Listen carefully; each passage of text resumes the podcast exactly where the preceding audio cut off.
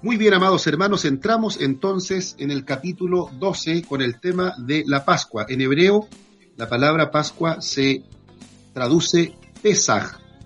Y bueno, para poder entender de qué estamos hablando, eh, tenemos que situarnos en primer lugar en el contexto histórico de lo que nos narra el libro de, eh, del, Éxodo.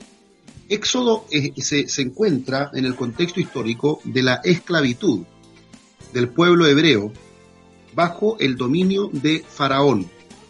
El pueblo hebreo pasó 430 años en Egipto y ahora correspondía su liberación, tiempo en el cual el Señor escucha el clamor del pueblo hebreo en las tierras egipcias y levanta a un libertador llamado Moisés para poder de esa manera liberar a su pueblo de toda esta injusticia de esclavitud en la que se encontraban sumidos.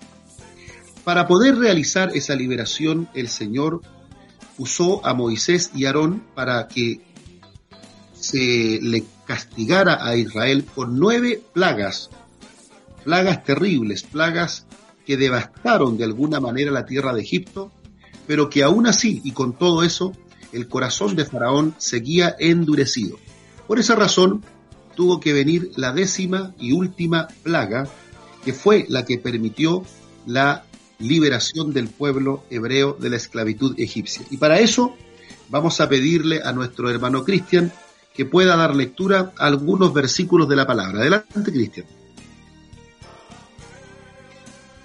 Gracias, mi obispo. Como usted muy bien decía, esta fiesta de la Pascua representa la fiesta de la libertad también es la fiesta del triunfo de Cristo sobre la muerte, es la fiesta de nuestra liberación también y de nuestra muerte al pecado para resucitar con Cristo a una nueva vida.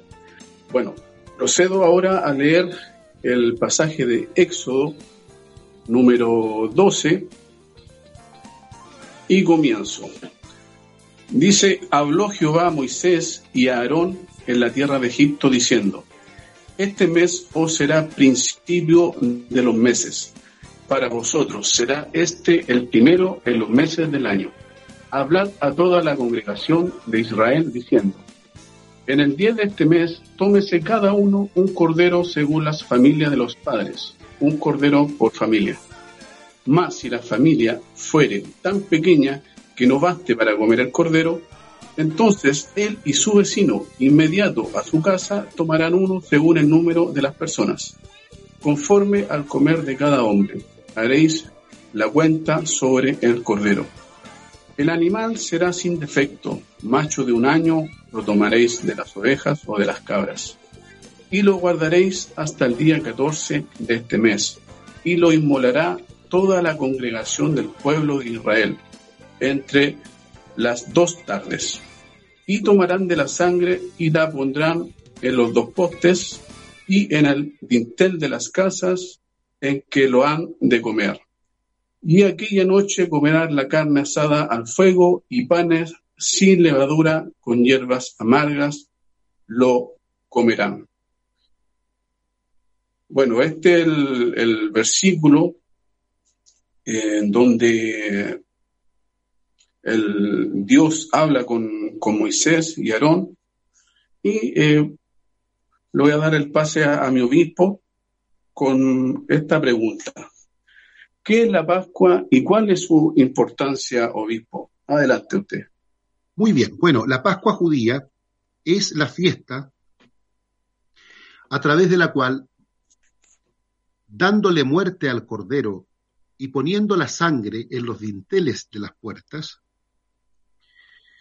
impidió el pueblo hebreo que la muerte entrara a sus casas, es la fiesta que corresponde además a la última de las diez plagas, que termina haciendo ceder a Faraón para dejar ir libre a su pueblo.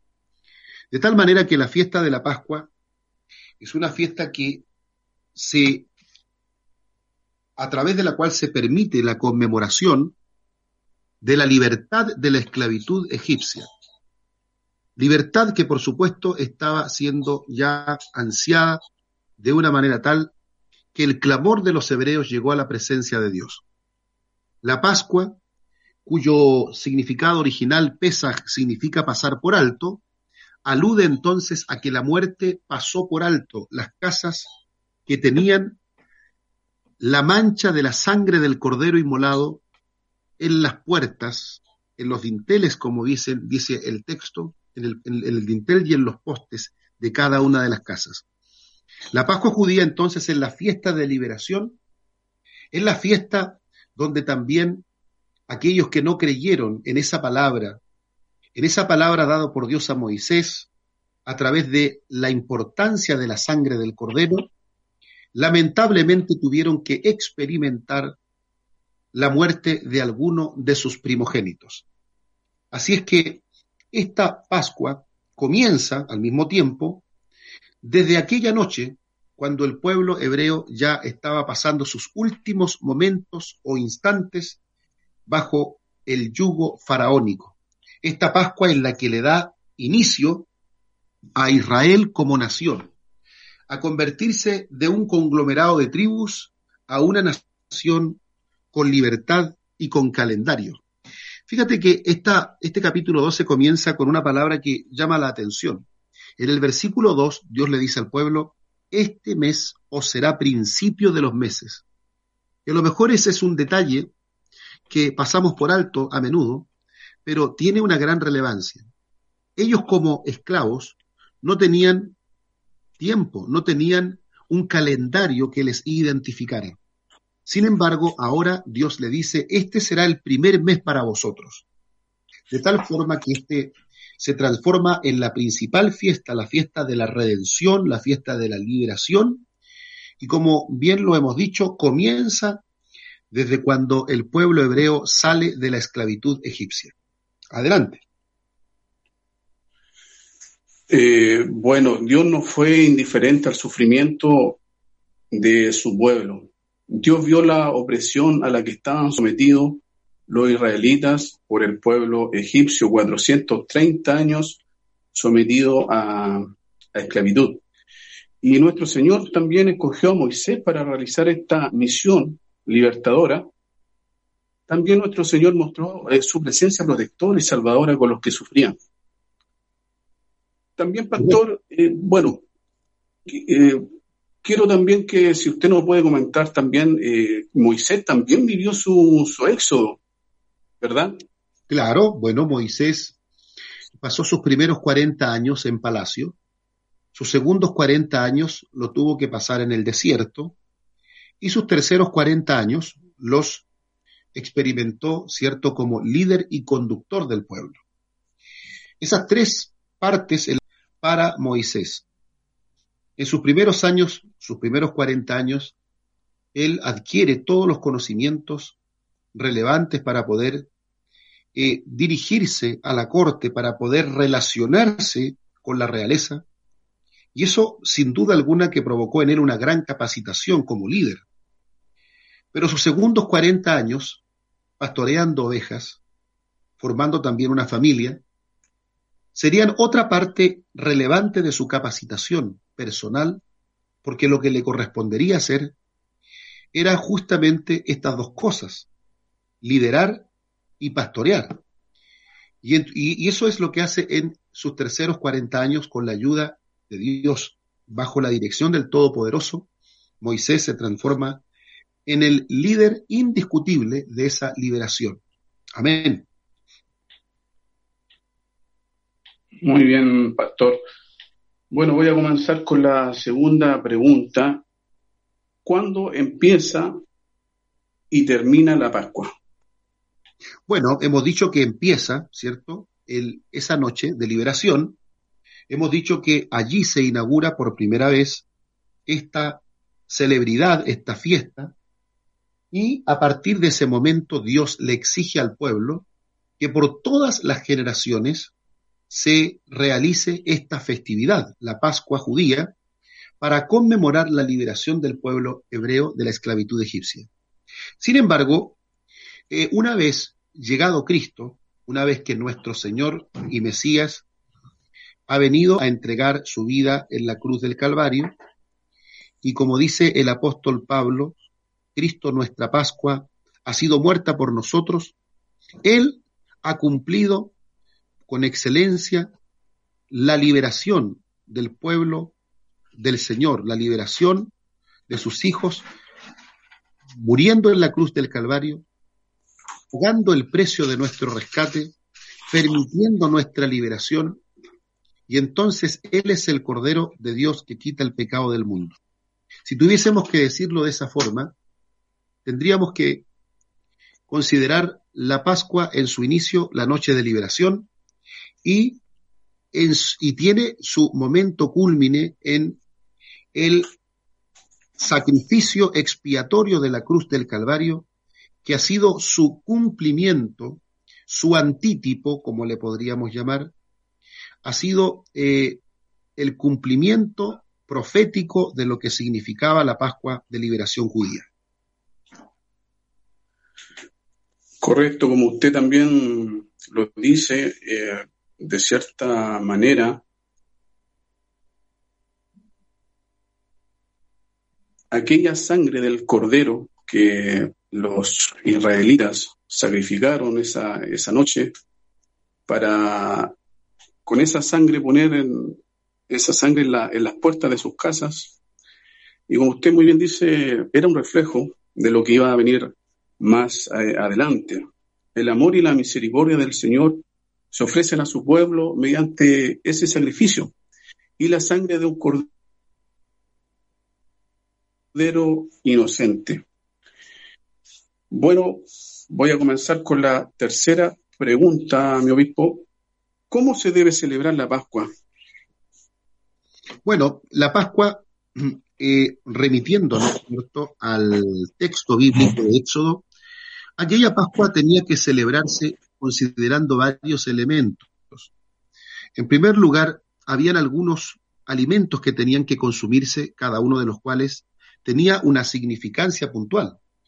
En el caso del cordero, el cordero hacía alusión a la muerte de este corderito pascual y de la sangre que se había puesto en definitiva en eh, las puertas para impedir la entrada de la muerte. Era necesario entonces el cordero. En segundo lugar, las hierbas amargas eran otro alimento que también se consumía y poseía una gran significancia, tal como es el hecho de que las hierbas amargas corresponden eh, a la, al sufrimiento, a la humillación, a los momentos dolorosos, adversos, tristes que ellos vivieron bajo la mano del perpetrador faraón. Entonces, este segundo alimento también alude específicamente a algo puntual de aquella esclavitud. Y finalmente tenemos el tercer eh, eh, alimento, que son los panes sin levadura, que también tiene su significancia porque el pueblo cuando salió de la esclavitud egipcia, salió apresurado. De hecho, ellos tenían que comerse ese cordero ceñidos los lomos, es decir, en una actitud prestos a salir, prestos a abandonar Egipto y las, la, la, la, matzá o la mastot, como se dice, eh, los panes sin levadura aluden precisamente a esa importante liberación.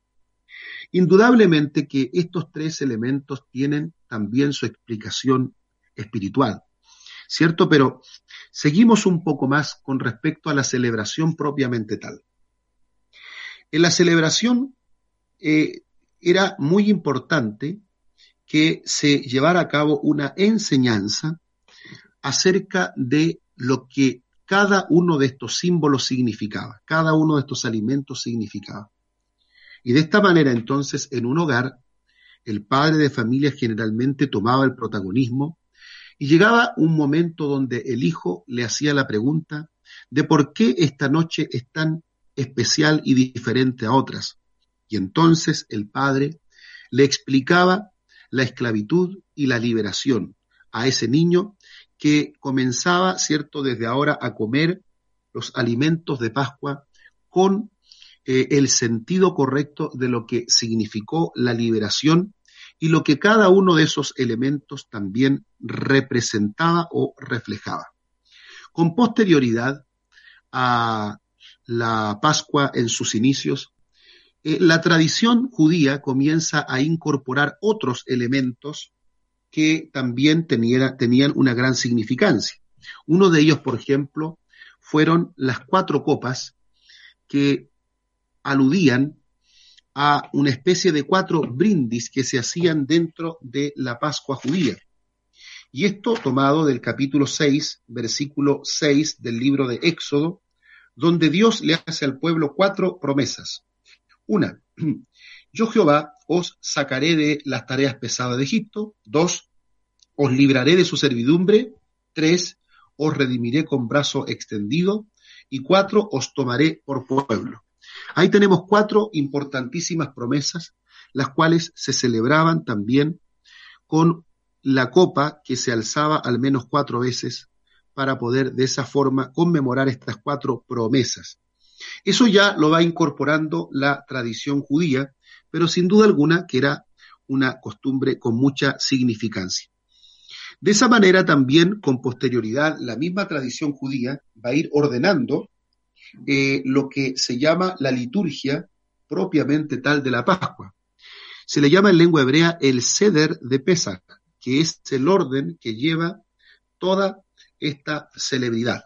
Hoy día ya, sin duda, con una enorme cantidad de tradiciones que se le han ido sumando a través de los distintos periodos rabínicos, y por supuesto cada una de esas tradiciones obedece alguna explicación puntual.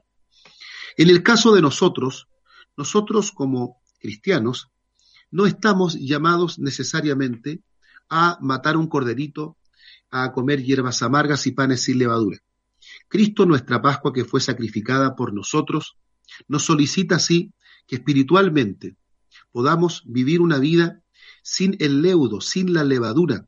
Y por eso que dice el apóstol Pablo cuando le escribe la primera carta a los Corintios, aludiendo también a la Pascua judía y a lo que significaba, pero en términos ahora espirituales, dice de la siguiente manera. Capítulo 5, versículo 6 de Primera de Corintios. No es buena vuestra jactancia. ¿No sabéis que un poco de levadura leuda toda la masa? Limpiaos, pues, de la vieja levadura para que seáis nueva masa sin levadura como sois, porque nuestra Pascua, que es Cristo, ya fue sacrificada por nosotros. Así que celebremos la fiesta no con la vieja levadura, ni con la levadura de malicia y de maldad, sino con panes sin levadura, de sinceridad y de verdad. Tenemos aquí entonces una mención clara del apóstol Pablo que nos indica de alguna forma cómo tiene que celebrarse esta fiesta. Aquí nos está hablando de actitudes espirituales, como por ejemplo sacar la levadura de nosotros, que tiene que ver con la malicia, con la maldad, con la jactancia, ¿cierto? Comer los panes sin levadura, de sinceridad y de verdad. De esta manera, entonces nos está diciendo el Señor lo siguiente a través de su palabra. Si Cristo representa, o mejor dicho, Cristo es el cumplimiento de ese Cordero Pascual, significa que al morir Cristo esa Pascua ya fue sacrificada por nosotros. Y así como en Pascua debían comer panes sin levadura, ahora también nosotros hemos de despojarnos de toda vieja levadura, de malicia y de maldad, y comed, ¿cierto? Este concepto comed eh, eh, es un concepto que habla de nuestra, de la parte espiritual necesariamente, con sinceridad y de verdad. Los panes y levaduras representan ahora para nosotros una vida de sinceridad y de verdad. ¿Ya? Entonces, esta es la manera como la iglesia cristiana vive y celebra permanentemente esta Pascua que ya fue sacrificada por nosotros, que alude directamente a nuestro Señor Jesucristo. Jesús, al igual que Moisés, renunció a sí mismo para también liberar a su, a su pueblo, también Jesús fue un, hombre totalmente, totalmente libre y también libre para entregarse a su misión y para darnos libertad a los hijos de Dios. También su muerte nos hizo libre, pues sabiendo que había llegado su hora y su vida corría peligro, nunca dejó de predicar y actuar con amor. También en plena libertad vive Jesús su Pascua, que en este caso es su paso en este mundo, su muerte dolorosa y posteriormente a la vida, a la vida gloriosa. Voy a comenzar también, mi obispo, con la próxima pregunta, que es muy importante. Los auditores tienen que poner atención en esta pregunta porque es muy importante. ¿Qué tiene que ver la Pascua con la resurrección de Cristo? Bueno, eh, a ver, no solamente con la resurrección, sino también con la muerte, porque sin muerte no hay resurrección, con la muerte de Cristo principalmente y también posteriormente la resurrección. A ver, vamos a hacer el paralelo profético, el paralelo de tipo, sombra y figura. De la Pascua judía, podríamos decir que el pueblo se encontraba en esclavitud. Así también, una vida sin Cristo se encuentra en esclavitud, en la esclavitud del pecado y condenado a la muerte eterna. En la Pascua judía, Dios tuvo que levantar a un libertador para que él liderara la, eh, la, la salida, el éxodo, y así también para que nosotros, en nuestra condición de esclavitud, podamos ser hechos libres, también Dios ha dado a su Hijo unigénito para que todo aquel que en él crea no se pierda, mas tenga vida eterna. Así como para la liberación en el tiempo antiguo, Dios se valió de la muerte de una víctima inocente, es a saber, del Cordero, y aplicó la sangre a las puertas, así también para nuestra liberación espiritual, Dios se ha valido del Cordero de Dios que quita el pecado del mundo y cuya sangre se aplica directamente al pago del precio y del rescate para nuestra liberación. Así como en el tiempo antiguo, la sangre, y sólo la sangre, permitió a los hebreos poder ser libres de la muerte, así también en la actualidad, la sangre de Cristo el derramamiento de su sangre, su muerte expiatoria, su muerte redentora, es la única que puede concedernos, otorgarnos y garantizarnos la eterna redención y el eterno perdón. Por eso que la Pascua judía y también la vida y la muerte y resurrección de Cristo están muy relacionadas. Al tercer día, bueno, me refiero eh, en los días de la Pascua, cuando terminaba la fiesta de la Pascua, comenzaba a celebrarse las primicias, que eran los primeros frutos. Está todo dentro de la festividad. Así también, cuando nuestro Señor Jesús llegó al tercer día después de entregar su vida, se transformó, dice Pablo, capítulo 15 de Primera de Corintios, en primicias de los que durmieron. Es decir, los primeros frutos de la resurrección ya han sido dados, ya han sido, eh, digamos, ya se han cumplido. Así como los primeros frutos eh, garantizaban una cosecha grande y abundante al final, así también la resurrección de Cristo, que es primicias de los que durmieron o primeros frutos, también eh, nos garantiza una resurrección final multitudinaria de tal forma que todos estos elementos que se vivieron, se experimentaron en la, en la Pascua judía, también encuentran su paralelo y su cumplimiento en la vida cristiana. Maravilloso, mi obispo, eh, como nuestro Señor Jesucristo dio su vida por, nosotros eh, en, el, Calvario, ¿verdad? Y bueno, también quiero pasar a, otro punto. Durante la cena, en donde Jesús tomó un pan y dio gracias a Dios y posteriormente lo repartió entre sus eh, compañeros. ¿Podría usted ahondar un poquito más en ese pasaje, mi obispo, en donde también hay, hay una copa con vino y también le mencionó que ese vino era su sangre que iba a ser derramada por, bueno, por su pueblo, digamos? Hay mucha relación entre la Pascua judía y la institución o el establecimiento del nuevo pacto en la última cena. A ver, se entiende, ¿cierto?, que Jesús está celebrando Pesaj o la Pascua con sus discípulos, pero él está proporcionando ahora un sentido espiritual y mucho más abarcador que la Pascua judía.